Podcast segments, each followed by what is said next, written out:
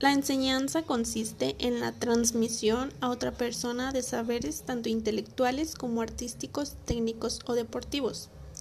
Puede ser impartida de modo no formal, siendo el primer lugar que enseña el propio hogar con la familia, así como con situaciones relacionadas con actividades culturales y no requiere planificación ya que es espontánea.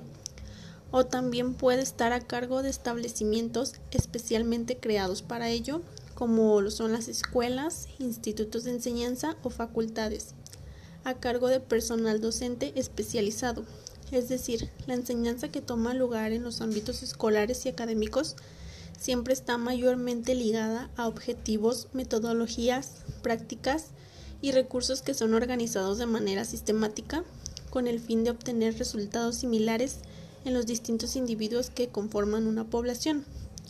También el saber puede ser adquirido en forma autodidacta por medio de información escrita como libros, revistas o sitios de Internet u oral como son los medios de televisión y radio. La enseñanza es la tarea central del docente mediante la cual transmite a sus alumnos conocimientos particulares y busca el aprendizaje por memorización a través de un proceso continuo de reproducción de dichos saberes.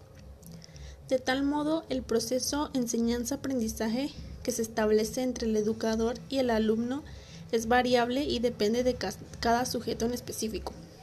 Por otro lado, también podemos agregar que la enseñanza ha demostrado diversos intereses a lo largo de su existencia. Por lo tanto, la enseñanza es una de las actividades y prácticas más nobles que desarrolla el ser humano en diferentes instancias de su vida.